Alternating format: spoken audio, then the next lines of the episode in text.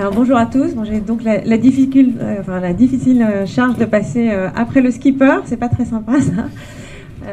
En tout cas, merci beaucoup de me donner l'occasion de, prendre la parole. Donc, comme vous le disiez, moi je m'occupe chez Capgemini d'orchestrer toutes les équipes qui accompagnent nos clients sur bah, leur voie vers la transition environnementale. Et puis je suis très heureuse d'être là aujourd'hui parce que, à titre personnel, je suis une navigatrice toute débutante. Moi, je suis sur un First 210, donc je suis encore loin de, de dimensions euh, d'aujourd'hui. Mais euh, voilà, je suis très contente de pouvoir mêler euh, cette passion avec mon travail, ce qui n'arrive pas tous les jours.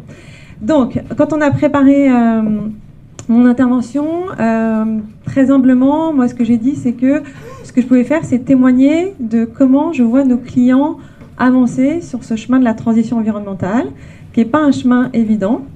Euh, moi, j'ai vécu avant celui de la transformation digitale, qui était déjà euh, toute une affaire et dont euh, certains sont encore sur le chemin. Et donc, voilà, là, on a vraiment un autre défi qui se, qui se pose pour nos entreprises.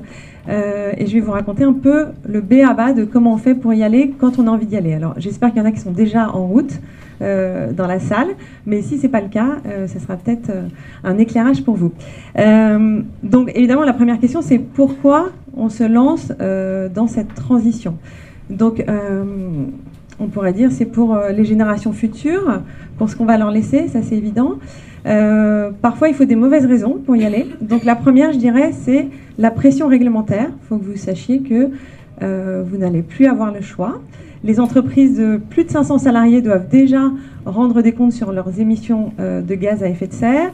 Et dès 2024, ça va concerner des entreprises beaucoup plus petites euh, du fait d'une directive qui s'appelle CSRD, qui arrive, euh, une directive européenne, et qui va concerner des entreprises de 250 salariés et plus, voire il est prévu peut-être même des, des, mentions spécifiques pour des plus petites ETI PME.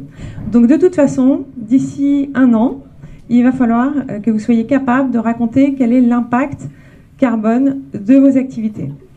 Donc petite recommandation, vous y prenez pas le 1er janvier 2024 parce qu'il faudra que vous ayez les données euh, 2023 à disposition et donc ça sera un peu tard pour euh, les retrouver. Euh, une autre raison qui est peut-être un peu meilleure, c'est que je pense que pour toutes vos entreprises, vous avez des besoins de financement et Patricia va en parler. Et vous, vous avez dû remarquer, ou vous allez le voir, que en fait tous vos financeurs eux doivent rendre des comptes depuis un moment sur ce qu'ils font euh, de leur argent et donc vont regarder de plus en plus ce qu'on appelle les critères ESG, c'est-à-dire les critères euh, voilà, d'engagement environnemental, environnemental, sociaux et de gouvernance. Et donc, ils prennent des décisions maintenant sur qui ils acceptent de financer ou pas sur la base de ces critères. C'est comme ça que, par exemple, le Crédit Agricole euh, a annoncé se désengager de, tout ce qui euh, inclut euh, du charbon. C'est le cas de Lazare Frères, je crois, qui est présent aujourd'hui euh, et qui, en 2020, a annoncé aussi changer sa position sur ce type d'investissement. Donc, quand vous devrez financer vos activités, il faudra que vous justifiez de l'impact carbone des projets que vous allez demander. Mais Patricia, je pense, sera beaucoup plus à l'aise pour en parler que moi.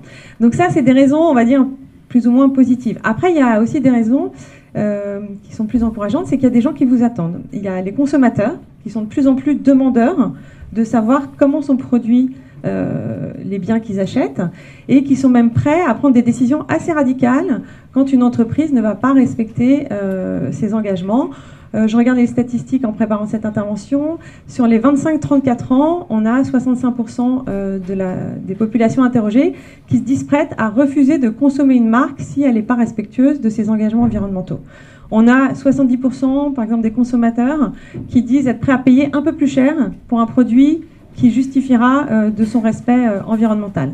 Donc c'est quand même une attente forte de vos clients, quels qu'ils soient. De la même façon, vous savez qu'on parle beaucoup en ce moment de la guerre des talents.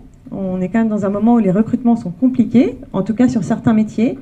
Clairement, les jeunes diplômés, je pense que vous avez tous vu au moins une vidéo de ces jeunes diplômés qui euh, annoncent euh, prendre euh, le chemin de côté. Les jeunes diplômés, maintenant, vont regarder très précisément les engagements environnementaux et sociétaux de l'entreprise dans laquelle ils s'engagent, et ça va devenir un critère de choix pour choisir leur employeur.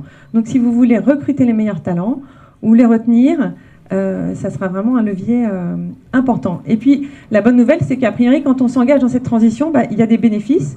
Donc, vous allez avoir des bénéfices, par exemple, vous pouvez réduire vos coûts euh, sous certains aspects.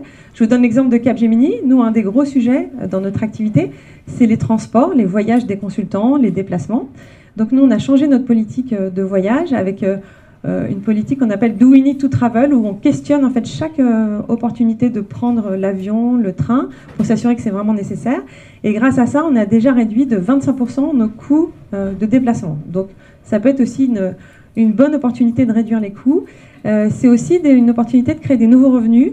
Euh, je pensais à Decathlon euh, en préparant cette intervention. Vous avez peut-être vu que Decathlon se lance dans le leasing, dans la location de, matériel de sport, qui va devenir une nouvelle source de revenus pour eux et qui euh, fait appel à des leviers de l'économie circulaire. de la même façon, vous avez le groupe Kering qui a acquis Vestiaire Collectif, qui est une plateforme de, vente de vêtements de seconde main. Bah, ça fait une nouvelle source de revenus pour l'entreprise. Donc voilà, donc des, raisons obligatoire d'y aller et puis aussi des bonnes raisons de s'enthousiasmer euh, de partir dans cette aventure. Alors, une fois qu'on a fait ça, enfin qu'on s'est dit on va y aller, en fait, euh, par où on commence?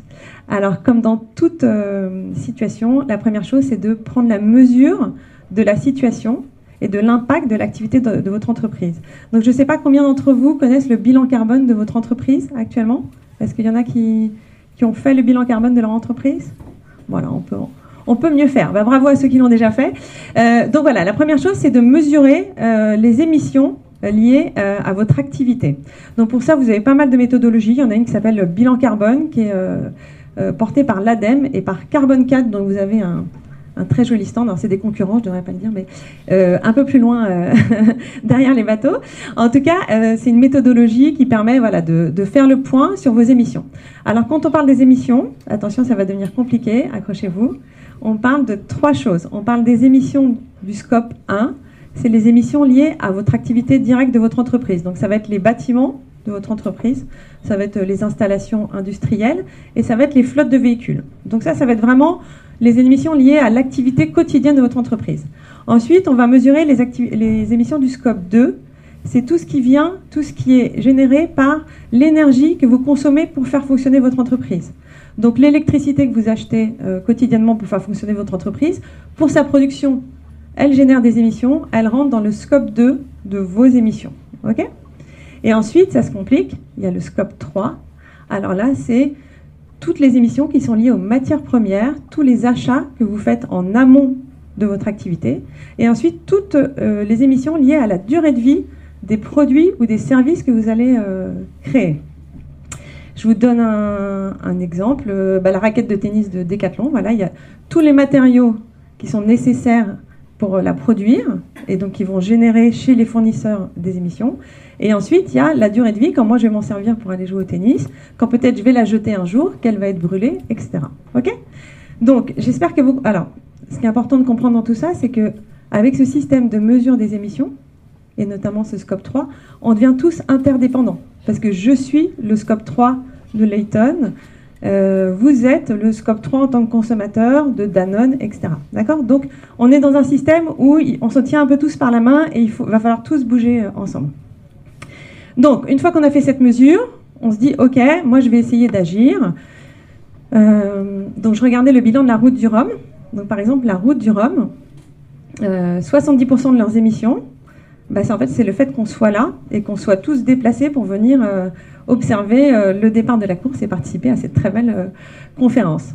Donc, chacun va se fixer ensuite une, ambition. Donc, je ne sais pas si vous avez entendu parler, il y a certaines entreprises qui disent je suis carbone neutre, je suis net zéro, je suis carbone positif, climate positive, enfin, toute une série de termes. Donc là, en tant que consommateur, je vous, consommateur, salarié, dirigeant, je vous encourage à être attentif et à faire attention au choix des mots. Parce que d'abord, on est très surveillé quand on emploie ces mots-là, et puis en fait, ils ont un sens. Donc, il y a des entreprises comme engagement, comme feuille de route, elles vont dire, OK, moi je vais réduire mes émissions de CO2. Donc, par exemple, je crois qu'il y a SPI aujourd'hui dans l'audience. Euh, donc, je crois que SPI s'est engagé à réduire de 25% ses émissions de CO2 à horizon 2025, je crois, si je ne dis pas de bêtises. Donc, ça, c'est un type d'engagement. Après, on peut dire, OK, moi je veux que mon entreprise soit neutre en carbone à telle date, par exemple à 2030. Donc là, non seulement je vais réduire mes émissions, mais toutes celles que je n'ai pas réussi à réduire, je vais aller les compenser. Donc il va falloir que j'aille chercher des moyens de compenser et d'éviter euh, ces émissions. OK?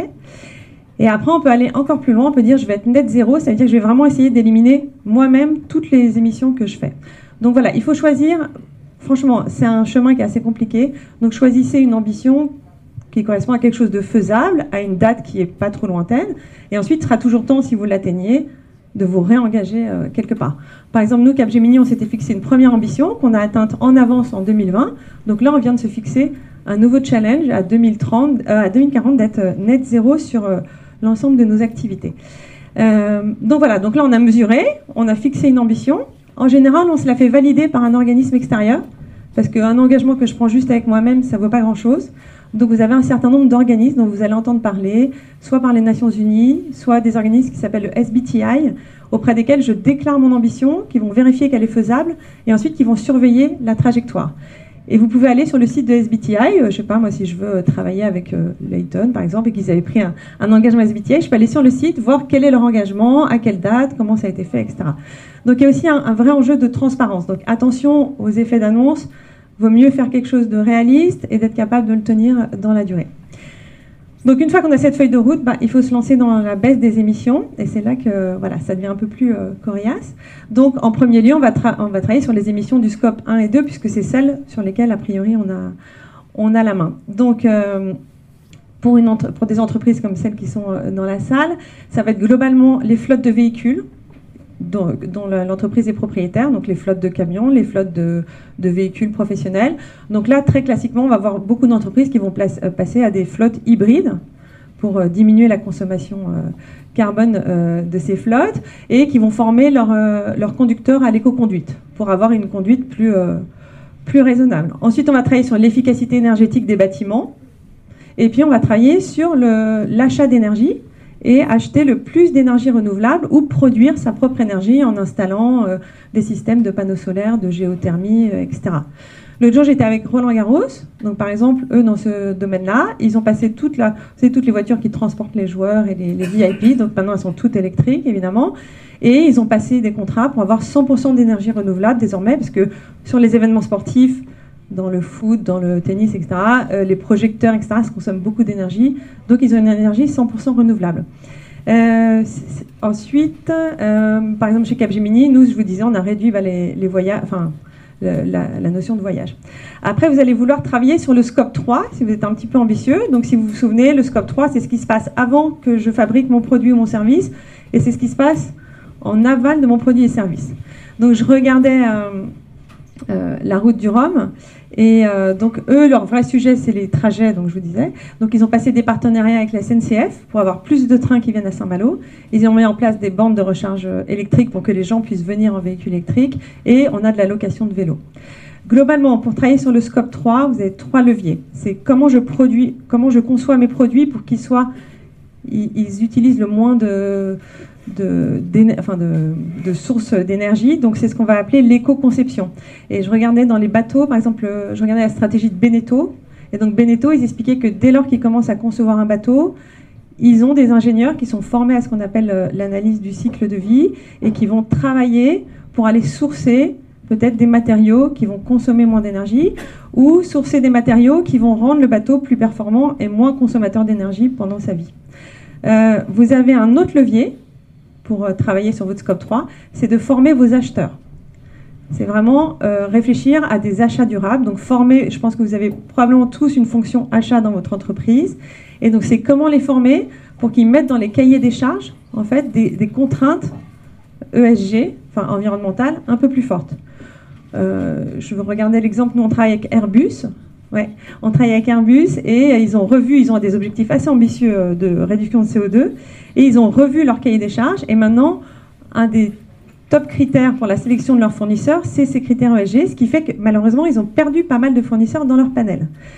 Donc c'est là qu'on en revient à ce que je vous disais sur la partie écosystémique. Attention, parce qu'en fait, comme on se tient tous par la main, si moi, je ne peux plus prendre mon fournisseur parce qu'il ne respecte pas les critères, ça veut dire qu'en fait, il faut que je le fasse grandir avec moi sur ces sujets-là. Et on en vient à dernier point de mon intervention, euh, c'est tout ce chemin-là, en fait, il peut se faire que si je sensibilise et je forme mon écosystème. Donc, première chose, c'est les salariés. Donc, je ne sais pas si certains d'entre vous ont déjà fait la fresque du climat. Oui, il y en a beaucoup ah, bravo. Le fond de la classe, assez bon, hein, j'ai l'impression. Bravo. Ok, moi aussi. Euh, ok, donc nous, on accompagne beaucoup de clients pour mettre en place ce qu'on appelle des académies autour de la sustainability, la durabilité. Donc, ça va être euh, faire faire des fresques du climat euh, aux salariés, ça va être peut-être leur faire faire ce qu'on appelle des MOOC, des cours en ligne sur euh, bah, les, les, enjeux climatiques. Et ensuite, ça va être les former sur leur métier. Donc, par exemple, en tant qu'acheteur, qu'est-ce que ça veut dire cette durabilité? En tant que responsable de clientèle dans une banque, comment je parle maintenant à mon client de ces fameux critères ESG en tant que euh, responsable de l'efficacité euh, industrielle, comment je contrôle mieux la consommation d'énergie, etc. Donc former ses salariés, hyper important. Et ça veut dire aussi les former aussi un, petit peu sur leur vie personnelle, parce que finalement c'est un changement de paradigme qu'il faut qu'ils vivent aussi dans la vie personnelle, sinon ils vont vivre une sorte de dissonance qui ne va pas être très confortable. Et puis former ses fournisseurs et ses clients, ses clients en les informant bien sur ce que vous faites, et ses fournisseurs en leur faisant comprendre vos attentes et en s'assurant qu'ils développent les produits dont vous allez avoir besoin et qui vont respecter les critères. Donc voilà, donc pour résumer, je mesure, je fixe une trajectoire, j'agis sur le scope 1 et 2, mais c'est facile, c'est les voitures et les bâtiments globalement. Et ensuite, j'agis sur le scope 3, et pour ça, il faut que j'emmène euh, les fournisseurs et les clients avec moi. Voilà, c'est tout. Merci, c'est très clair. Merci beaucoup.